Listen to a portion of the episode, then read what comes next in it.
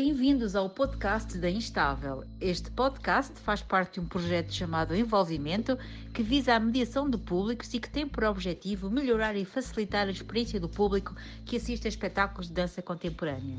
Nestes episódios, conversamos com coreógrafos, intérpretes e outros convidados sobre as diferentes atividades da Instável Centro Coreográfico.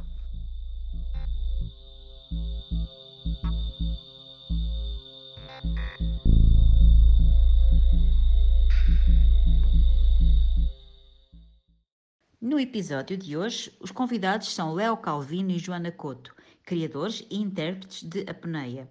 Esta criação foi apresentada recentemente no ciclo Palcos Instáveis e faz agora parte do conjunto de obras em circulação do projeto Segunda Casa. Leonardo Calvino é o pseudónimo de Yuri Martins, um artista maioritariamente autodidata e multidisciplinar. O seu percurso cruza-se com as artes marciais, a música, o circo e a magia. Em 2018, desenvolveu o seu primeiro solo Meeting the Unknown. Em 2019, criou, em colaboração com Juan Fresina, Maria Clara Smith e César Dias, o espetáculo Cegos do Castelo e estreou no Festival Súbito o solo Inércia. Foi também intérprete em Peixe Dança de Aldara Bizarro. Com a Instável, concluiu a formação avançada em interpretação e criação coreográfica e apresentou o ciclo, no ciclo Palcos Instáveis a peça em destaque no episódio de hoje, uma cocriação com Joana Couto. A Joana começou seu percurso na dança muito cedo e conta com 15 anos de ensino específico na Escola de Dança do Ginasiano. Teve a oportunidade de fazer cursos intensivos na companhia Carte Blanche e na Malandin Ballet Biarritz e continuou os seus estudos durante mais de um ano na Aert University of Arts, na Holanda. Como intérprete, já dançou em peças de Cristina Assid, Elizabeth Lambeck, Paula Moreno, Aldara Bizarro, entre outros. Como criadora, apresentou as peças If Only This Was About Food, apresentada no ciclo Palcos Instáveis, e o solo Sinto Muito. Com Instável, foi também intérprete em Timber, de Roberto Olivan, e em Lowlands, de Elder Seabra. Com a Beatriz Sarmento, criou o Festival Súbito e lança como atividade satélite ao festival o programa de residências Órbita.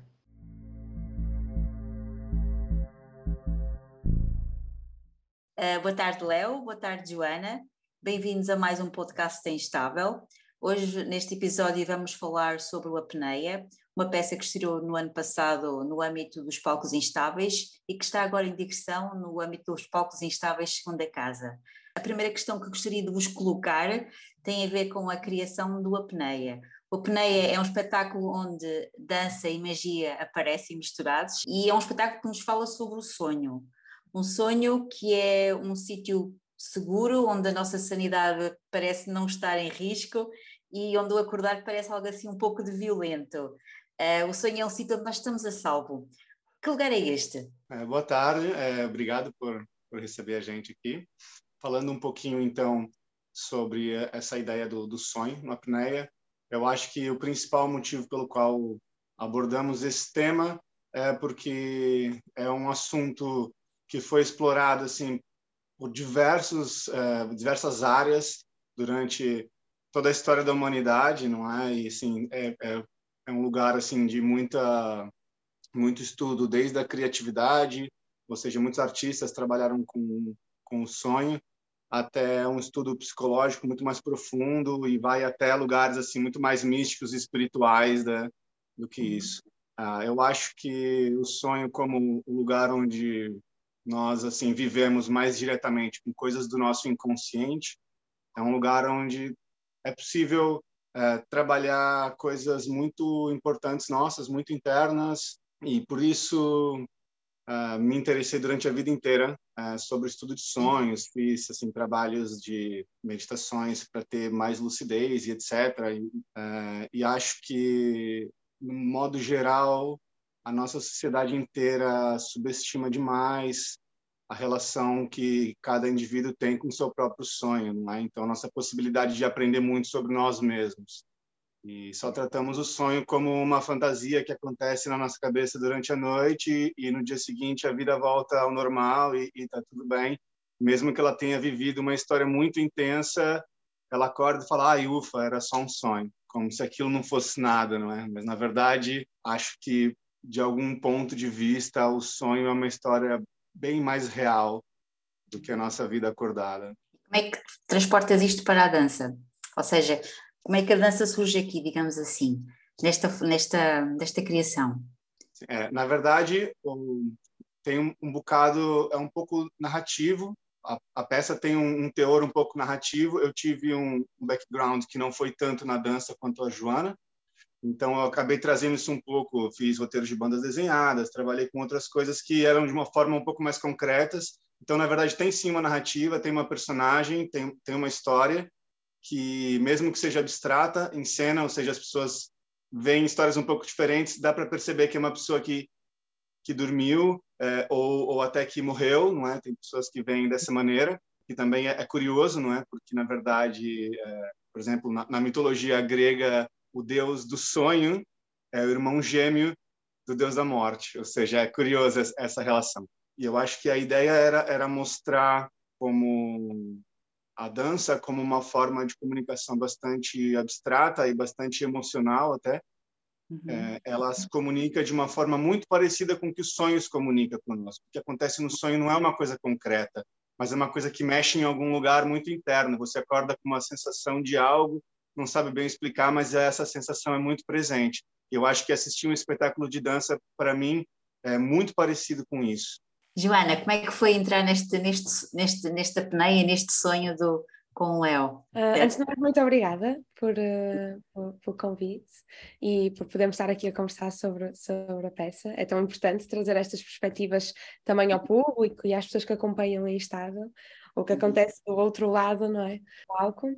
Uh, para responder à questão, eu uh, fui convidada para entrar no Apneia pelo Léo, uh, inicialmente como intérprete, ou seja, todo este conceito de, de sobre o sonho, sobre todas estas relações, foram desenhadas por ele. E nesse sentido, quando eu entrei, eu entrei um pouco como o corpo que iria uhum. dar volume aqui à criação, era para ser um solo, entretanto virou um dueto, uh, tudo ficou um pouco mais participativo e um pouco mais misto, e nesse sentido é que entra o meu papel como co-criadora. Mesmo assim, esta direção uh, acaba por ser uh, do Léo durante todo o processo.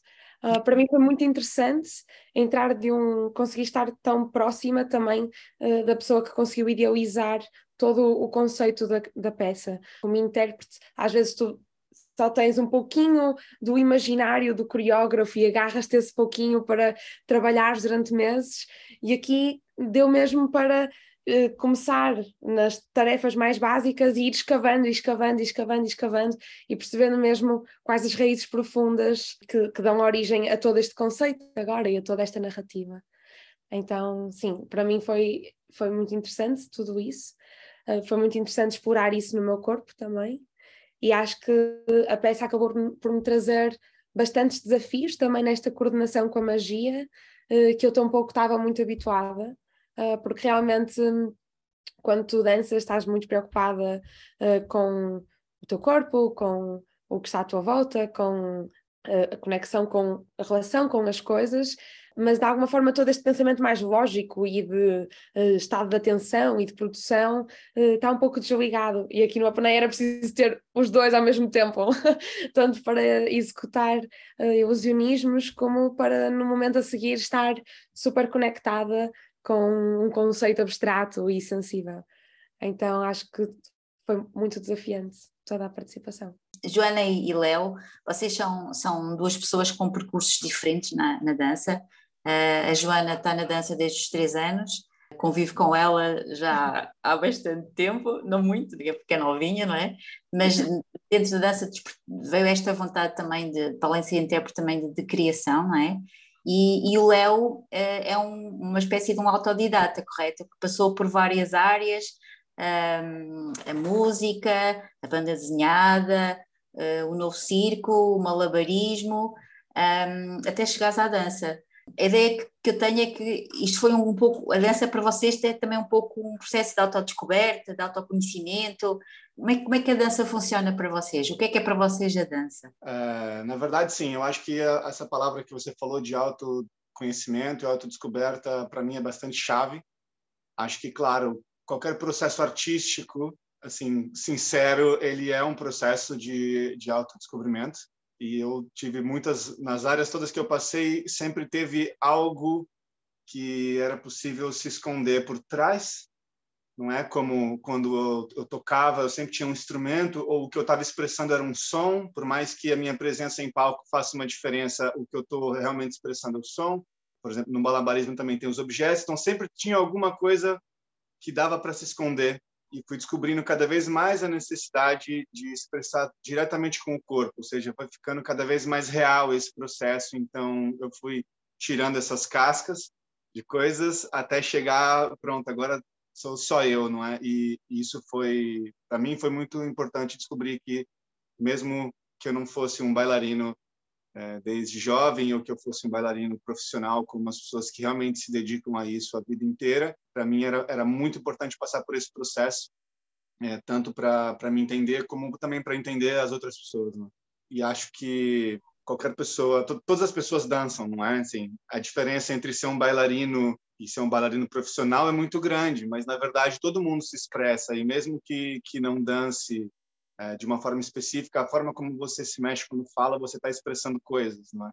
E a dança mesmo se aproxima muito disso na dança contemporânea. Muitas vezes você vai ver uma peça de dança e a pessoa não está fazendo passos de dança como as pessoas entendem, mas ela mesmo é a presença dela em palco já diz muita coisa. Então, é de fato um processo assim é, muito importante, inclusive para trazer essas outras coisas, mesmo a magia, não é que é algo que eu me dedico muito atualmente, a minha presença física, meu corpo, a forma como eu me mexo, tudo isso faz uma diferença mesmo muito grande para a performatividade de seja qual for a arte que você vai é, expressar.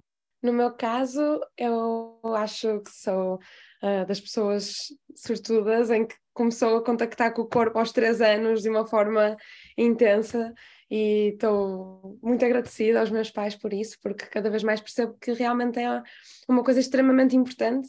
E isso abriu-me portas durante toda, toda a minha adolescência e todo o meu crescimento e agora numa fase também uh, mais adulta para ter um à vontade que, que que pronto, que, que acho que me traz muitas coisas.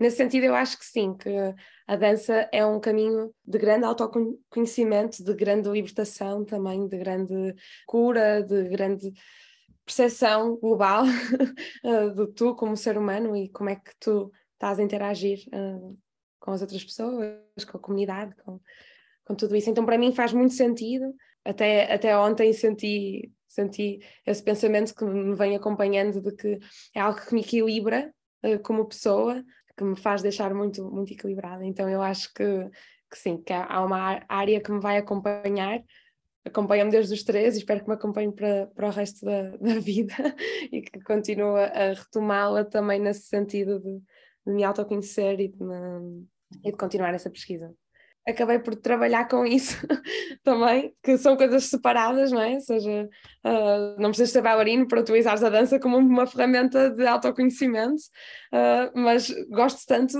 de, de, dançar e gosto, gosto tanto de, disso que acabei por, por me interessar também em todo esse lado de, de trabalhar com, com a profissão e de, e de fazer esse percurso. Eu, eu, li, não sei se, não sei se foi no, num testemunho teu, se foi num testemunho do Léo, que a dança era uma, uma, uma explosão de sentimentos, uma forma de, de, de, de comunicarem, de, de, em vez de se falar, dança-se. É, é, tem a ver com isso, acho eu. Também, é. acho que há muita comunicação que, que consegue acontecer uh, sem a palavra e sem uh, pronto, e com o corpo e com o que nós expressamos simplesmente pela nossa presença.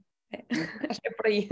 O que é que o público pode esperar do vosso espetáculo? Há uma mensagem que vocês gostariam de passar? Há, há... O que é que o público pode esperar? Eu acho que o público pode esperar várias coisas, acho que nós não, não uh, definimos algo extremamente concreto e fechado, uma mensagem extremamente concreta e fechada que gostaríamos de passar, uh, mas partilhamos este lugar em que pode dar para uma reflexão tanto uh, leviana e, e, e, que fica pela narrativa, pelo acompanhado da narrativa que propomos, como também pode abrir muitas portas para reflexões mais profundas, e, e, mais basilares sobre a vida, a morte, o sonho, a transformação, o autoconhecimento. Ou seja, acho que parte um pouco também de como é que as pessoas se colocam e o quão, uh, o quão abertas ou o quão, uh, uh, com que olhos é que, é que vão analisar o, o que está a acontecer em palco e o que está a ser dito por, com o corpo e não pelas palavras.